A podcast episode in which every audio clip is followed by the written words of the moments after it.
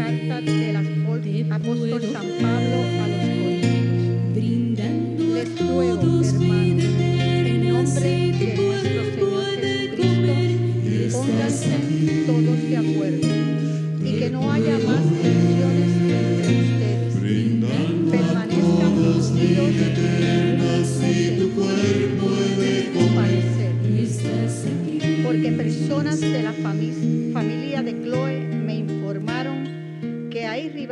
Homilía Dominical número ustedes, 704, hermanos míos. en el tercer domingo del tiempo ordinario.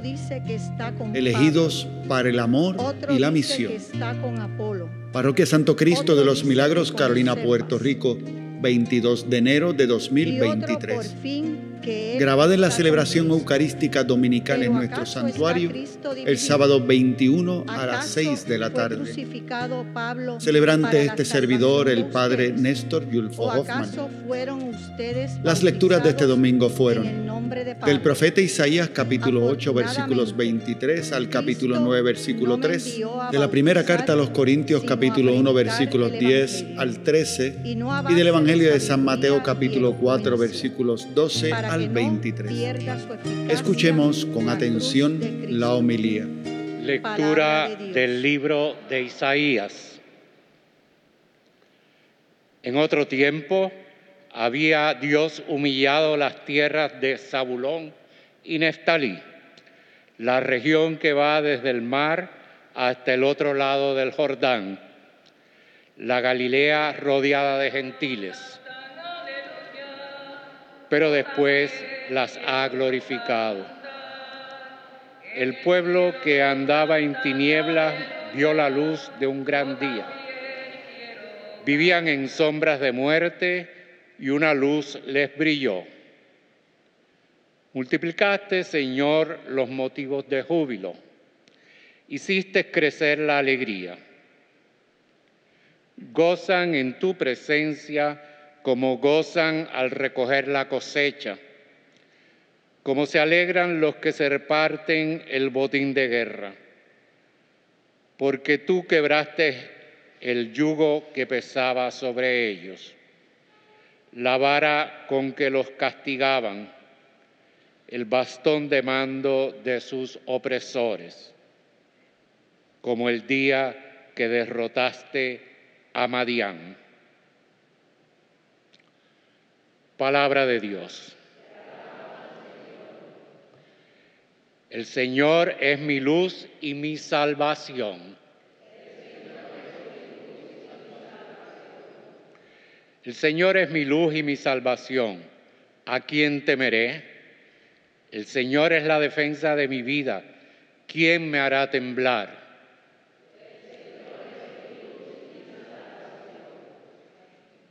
Una cosa pido al Señor, eso buscaré, habitar en la casa del Señor por los días de mi vida, gozar de la dulzura del Señor contemplando su templo.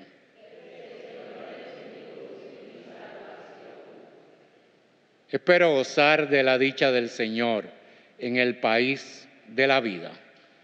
Espera en el Señor, sé valiente, ten ánimo, espera en el Señor.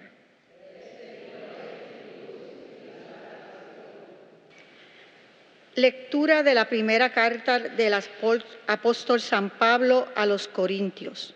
Les ruego, hermanos, en nombre de nuestro Señor Jesucristo, pónganse todos de acuerdo y que no haya más divisiones entre ustedes. Permanezcan unidos en un mismo sentir y un mismo parecer, porque personas de la fami- familia de Chloe me informaron que hay rivalidades entre ustedes, hermanos míos. Me refiero a que uno dice que está con Pablo, otro dice que está con Apolo, otro dice que con Cefas y otro por fin que él está con Cristo. Pero ¿acaso está Cristo dividido? ¿Acaso fue crucificado Pablo para la salvación de ustedes? ¿O acaso fueron ustedes bautizados en el nombre de Pablo? Afortunadamente, Cristo no me envió a bautizar, sino a predicar el Evangelio, y no a base de sabiduría y elocuencia, para que no pierda su eficacia la cruz de Cristo. Palabra de Dios.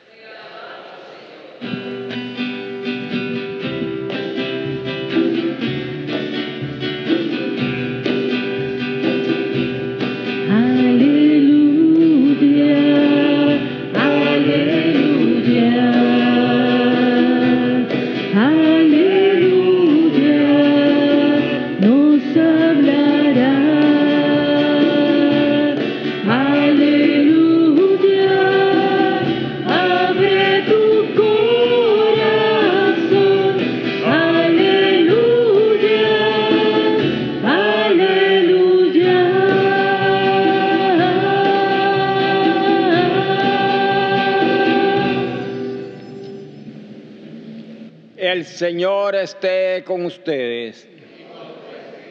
Lectura del Santo Evangelio según San Mateo. Al enterarse Jesús de que habían arrestado a Juan, se retiró a Galilea. Dejando Nazaret, se estableció en Cafarnaún junto al lago en el territorio de Zabulón y Neftalí. Así se cumplió lo que había dicho el profeta Isaías. País de Zabulón y país de Neftalí, camino del mar, al otro lado del Jordán, Galilea de los gentiles. El pueblo que habitaba en tinieblas vio una luz grande a los que habitaban en tierra y sombras de muerte, una luz les brilló. Entonces comenzó Jesús a predicar diciendo, convertíos, porque está cerca el reino de los cielos. Pasando junto al lago de Galilea, vio a dos hermanos, a Simón, al que llaman Pedro, y a Andrés, su hermano que estaban echando el copo en el lago, pues eran pescadores. Les dijo, venid y seguidme, y os haré pescadores de hombres. Inmediatamente dejaron las redes y lo siguieron. Y pasando adelante, vio a otros dos hermanos, a Santiago, hijo de Zebedeo, y a Juan que estaba en la barca repasando las redes con Zebedeo, su padre. Jesús los llamó también. Inmediatamente dejaron la barca y a su padre y lo siguieron. Recorría toda Galilea, enseñando en las sinagogas y proclamando el Evangelio del reino curando las enfermedades y dolencias del pueblo. Palabra del Señor.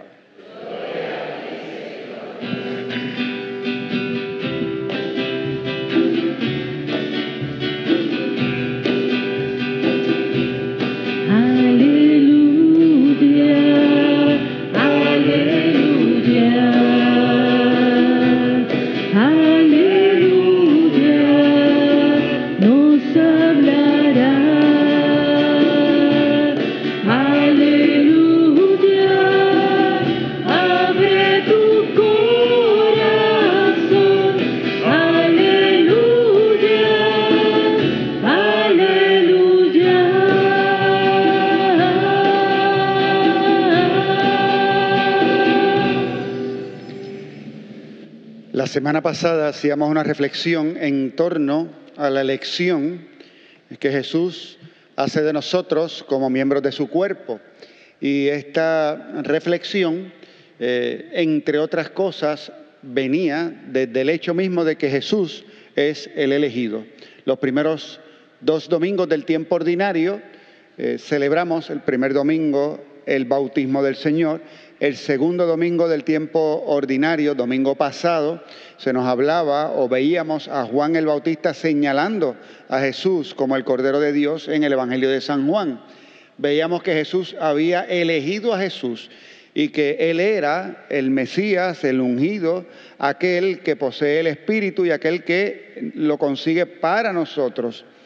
Y en Él, entonces también nosotros meditamos y reflexionamos en torno a la hermosura y la grandeza de la elección de Dios y de cómo Dios eh, en su infinita sabiduría eh, creó el universo y en esa creación eh, que tiene sus leyes propias de la física, de la química, de la biología, se ha ido desarrollando todo hasta que usted y yo aparezcamos como un punto casi insignificante en este universo y aún así tenemos una relación personal con Dios y en esta relación personal Dios nos ha elegido para ser sus hijos e hijas en Jesucristo y hemos recibido esa gracia.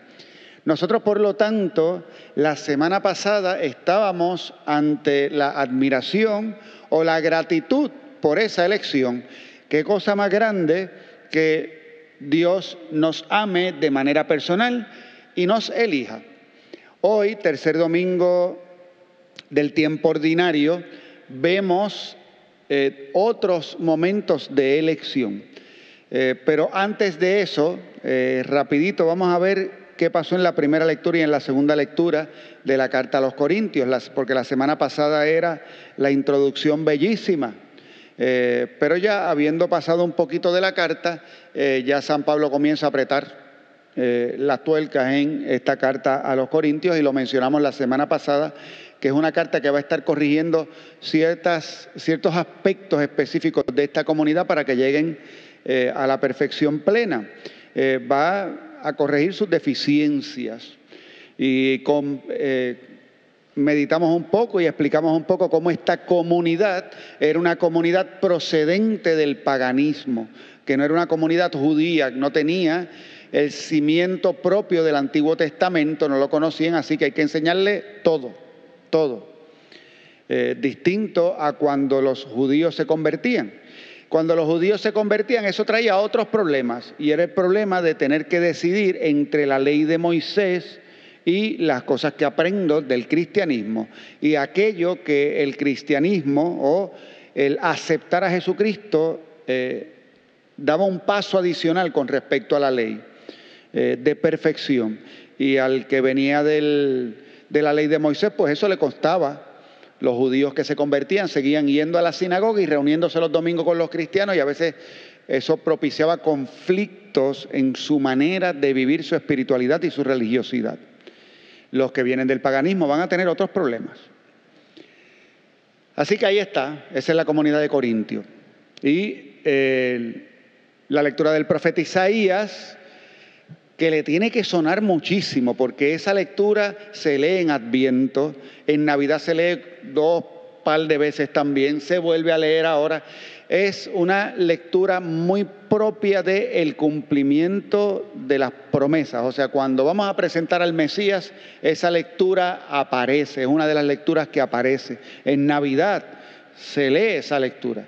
Y ahora tiempo ordinario vuelve. ¿Por qué? Porque esta vez es Jesús predicando a esos pueblos que se hallan en tinieblas y Jesús llega eh, a iluminar las conciencias, las vidas y las mentes de las, eh, creo que de las expresiones más fáciles para nosotros es que Jesús es la luz del mundo y que Jesús viene a traer luz, es de las imágenes eh, tal vez más fáciles para entender eh, para nosotros y por lo tanto en este momento en que Jesús comienza su predicación y su vida pública después de ser bautizado por Juan en Jordán, eh, llega, nos dice ya la lectura que se establece en Cafarnaún, hago un paréntesis, aquellas personas que están asistiendo a misa diaria de lunes a viernes aquí a la parroquia y estamos leyendo el Evangelio de San Marcos, desde que empieza el Evangelio de San Marcos aparece Jesús en Cafarnaún y explicamos que ese pueblo, que está al lado del, lago de Galilea, fue uno de los lugares en los que Jesús pasó más tiempo. De él, de ahí, perdón, Él iba a predicar a otros pueblos y luego regresaba a Cafarnaún. ¿Quién vivía en Cafarnaún?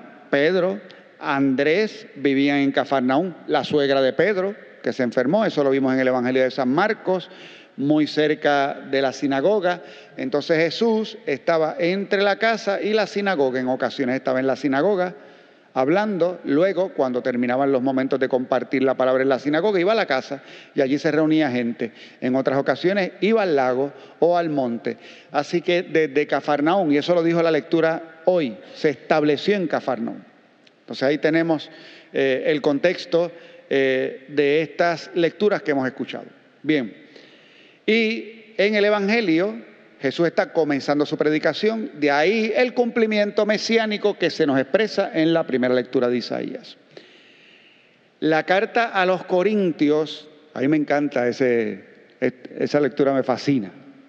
Lo voy a decir por qué. Me fascina eh, por ver la dinámica de la iglesia primitiva y darme cuenta de que la gente era gente y ha sido gente y, seguimos, y seguiremos siendo gente y pegamos de lo mismo.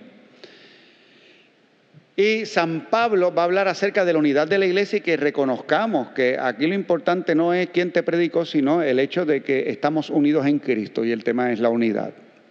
Y empieza a explicar sobre eso, que unos dicen que son de Pablo, otros de Pedro. Hoy en día hacemos exactamente igual, buscamos eh, cuál es el grupo en el que yo me siento mejor y una vez lo encuentro yo quiero que todo el mundo pertenezca a ese grupo y el que no pertenece a ese grupo no es. Y eso lo hacemos constantemente y es un problema eh, de nuestro ego, de nuestra soberbia, de nuestra necesidad de ser aceptados y de sentirnos parte del grupo. Y ahí es que hay que estar. Eh, peor aún, y en mi grupo tiene que estar el cura, y si no está el cura en mi grupo, ah, pero está en el otro grupo y nos enchismamos y está allá y está acá, porque es igual. Ah, a estas reuniones no viene, pero va aquella. Y a esta fiesta no vino, pero va aquella. Por una necesidad extraña que tenemos de aceptación y más aún necesitamos que nos acepten los líderes porque si no, nos, sentimos rechazados y que no, no nos quieren.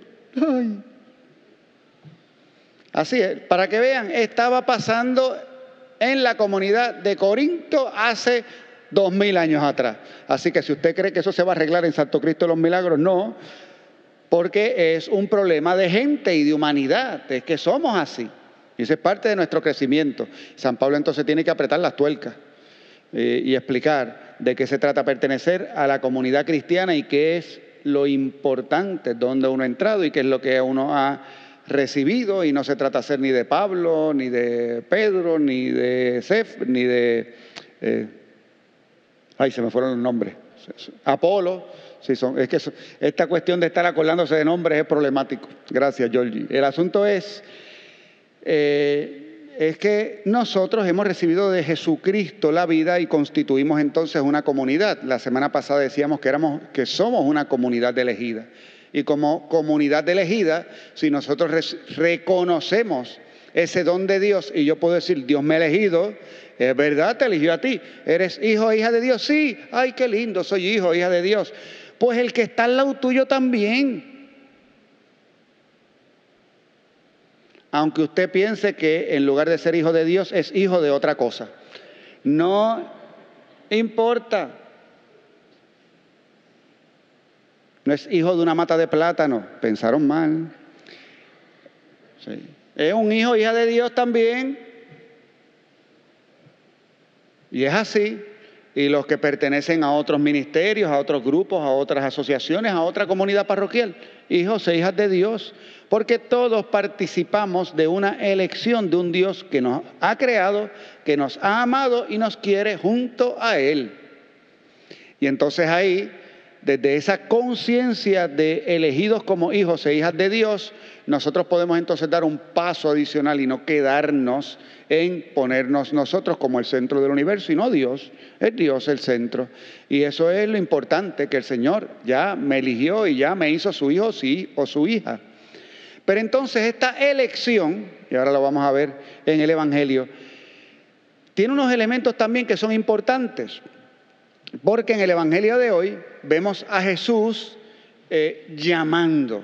Fíjense que la semana pasada era, vimos a Jesús elegido y en él nosotros. Sin embargo, hoy a ese que es elegido lo vemos eligiendo y llamando. Simón, tú, ven. Andrés, tú, ven. Juan, ven. Sígueme. Y con distintas expresiones, ven, vengan que les haré pescadores de hombres. Yo me pregunto qué habrán entendido, o sea, qué habrá entendido Pedro con esto de que van a ser pescadores de hombres. Pero ciertamente hay unos elementos importantes con respecto a ese momento. Así que si la semana pasada tú dabas gracias a Dios por ser elegido o elegida, entiende lo siguiente. Que Dios, por un acto de misericordia y de amor, te elige. Pero no se queda ahí. Hay otras cosas adicionales para aquellos que reconocen esa elección. Y es que esa elección tiene varios propósitos, no solo uno, tiene varios propósitos. El primero es la experiencia misma del amor que tiene el llamado, lo que decíamos la semana pasada. El reconocer que Dios me conoce por mi nombre, usted escucha al que te llame, pues ya eso impresiona. Eh, vamos a, dar ejemplos para ver si... Imagínese usted que usted está caminando por la calle. voy a poner otro ejemplo. Me voy a poner más ridículo en el ejemplo todavía.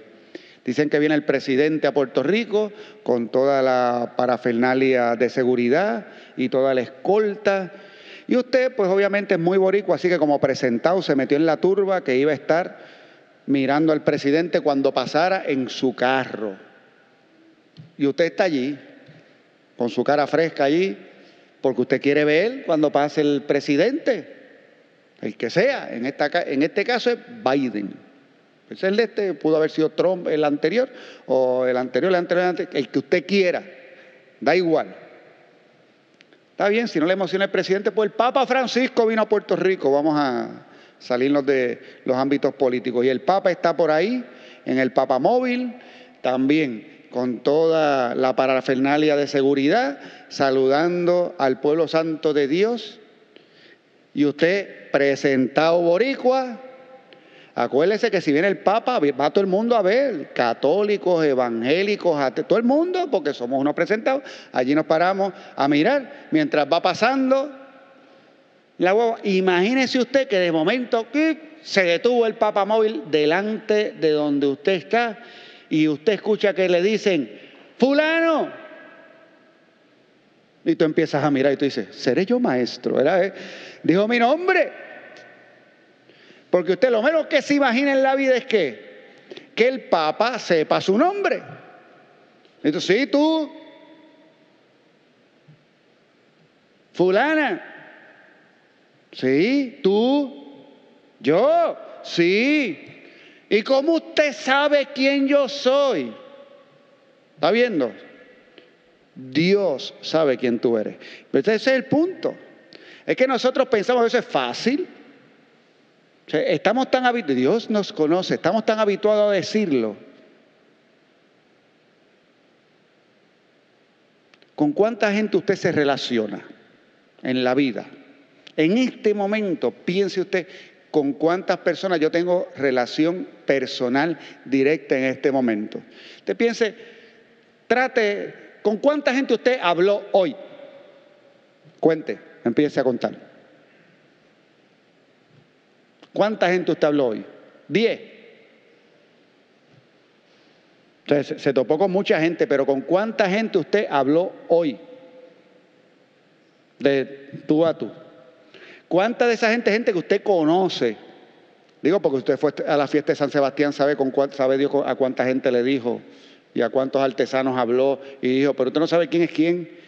Pero en otro ámbito, usted ve 10 personas en un día.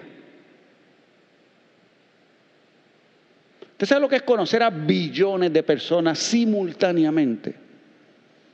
Yo le digo, nosotros decimos que creemos y a veces no nos damos cuenta de que es aquello en lo que creemos. Porque si usted cree de verdad, usted tiene que estar extremadamente maravillado del conocimiento de que Dios, que Dios tiene sobre ti y que tiene de cada una de las personas y que ese conocimiento sea personal y que esa relación sea personal y por lo tanto así de personal es la llamada. Entonces pasan dos cosas, usted dice, y a rayo, me conoce, y usted se le hincha el pecho y se llena de orgullo. Sí, al de al lado también, porque este es nuestro problema, nosotros queremos que me conozca a mí, pero que no reconozca al de al lado. Porque si el Papa para y dice mi nombre, viste, me conoce, a ti no, a mí sí, el Papa me llamó. ¿Ves?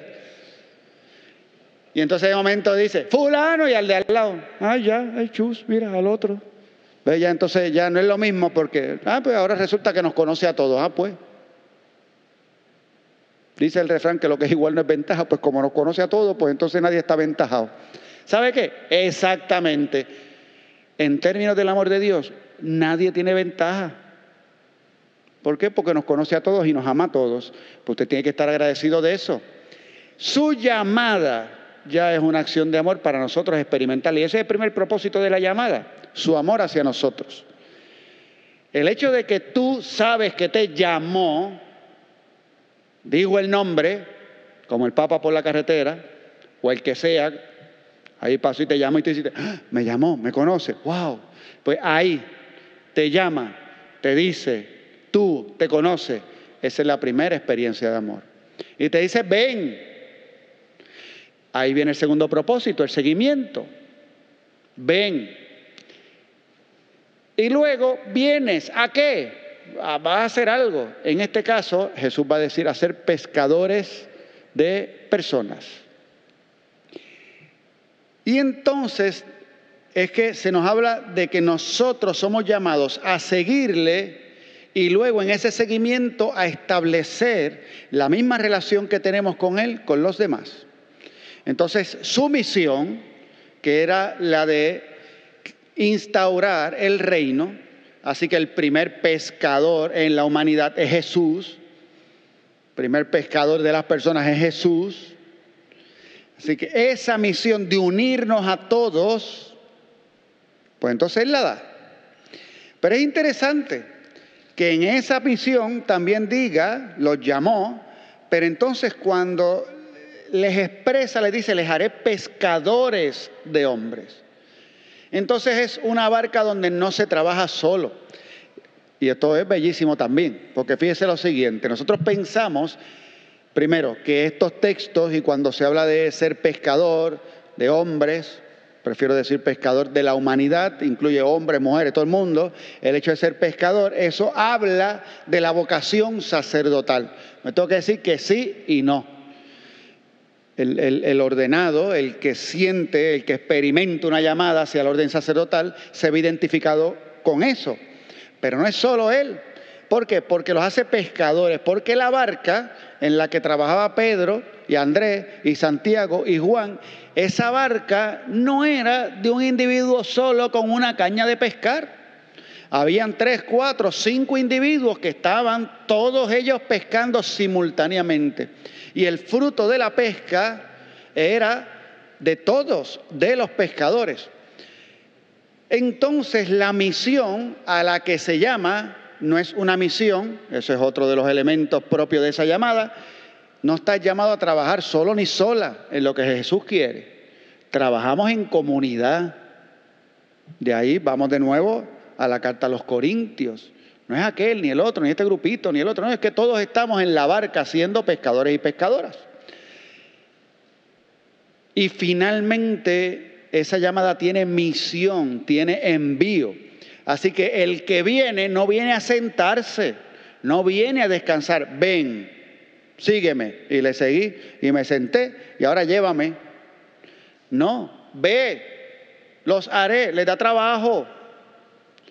Entonces la llamada que tanto nos alegra de Dios, eso que nos llena tanto, eso que nos da alegría, implica también un trabajo. Y esa es la parte que no nos gusta, porque a nosotros nos gusta la primera parte. Nosotros queremos la fiesta sin tener que prepararla. Nosotros queremos ir a las fiestas de San Sebastián, pero que otro la organice. Queremos estar un ratito allí, pasarlo bien. Y cuando salgo, me quejo y doy todas las sugerencias porque yo soy el experto en seguridad, en limpieza y en organización y doy todas las sugerencias y todo lo que se debió haber hecho para que eso quedara bien. Pero que me llamen y me digan, ¿quieres ser parte del comité de limpieza? Tú que eres experto, ¿quieres ser parte de? quieres venir y ser pescador. ¿Mm? Véalo, ¿quién no se alegra de ser y de saber que es amado y amada de Dios? Todos, todos.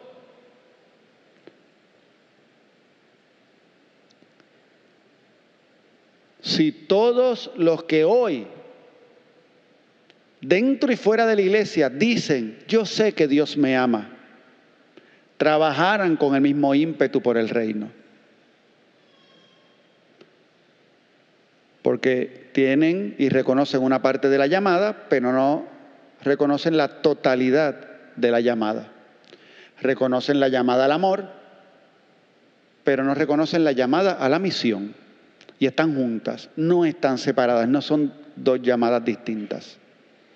Con la llamada al amor está la llamada a la misión. Hay uno de los profetas que ahora no recuerdo, como dije, yo soy malísimo con los nombres. Yo recuerdo, de la Biblia recuerdo muchas cosas, pero luego saber a quién fue, ese es el problema. Yo estoy seguro que alguien va a decir, ese es fulano. Pues chévere, después me lo dice después de la misa. Pero hay uno de los profetas eh, que su proceso de llamado es muy, muy, muy interesante porque tiene una visión de Dios y, en esta visión de ángeles y de cosas, y habla de que al frente de Dios había, estaban unos carbones encendidos, y, y era una visión majestuosa. Y en la mentalidad del pueblo judío, la persona que veía a Dios moría. Así, así de grande, o sea, Dios es tan grande que si tú lo ves, te mueres. Y te mueres porque Dios es puro y nosotros somos impuros. Así que este hombre mira y dice, yo, pobre de mí, que soy un hombre de labios impuros, voy a morir.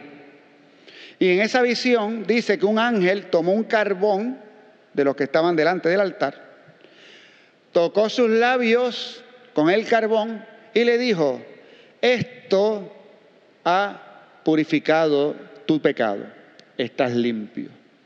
Y dice, luego oyó una voz del trono que dijo, ¿a quién enviaré? Y él respondió, mándame a mí. La experiencia del amor fue al mismo tiempo la aceptación de la misión. Mándame a mí. Si tú experimentas el amor de Dios, qué triste que termines diciendo, manda a otro. Pero si tú puedes reconocer esa obra grande de Dios en tu vida, que transforma y que nos enriquece y que nos alegra y que nos da paz, y tú puedes reconocer eso, ni siquiera tienes que tener o esperar a tener claro cuál es la misión concreta. Pero desde ya le puedes decir al Señor, como dijo el profeta, como hicieron los apóstoles, dejándolo todo le siguieron, o como dijo el profeta, aquí estoy Señor, mándame a mí. Amén.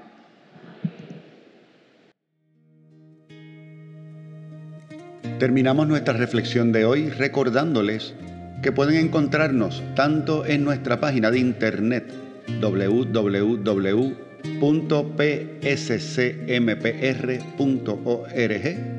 como en nuestra página de Facebook para compartir con nosotros nuestra celebración en vivo de la misa dominical. Que el Señor les bendiga y será hasta la próxima ocasión.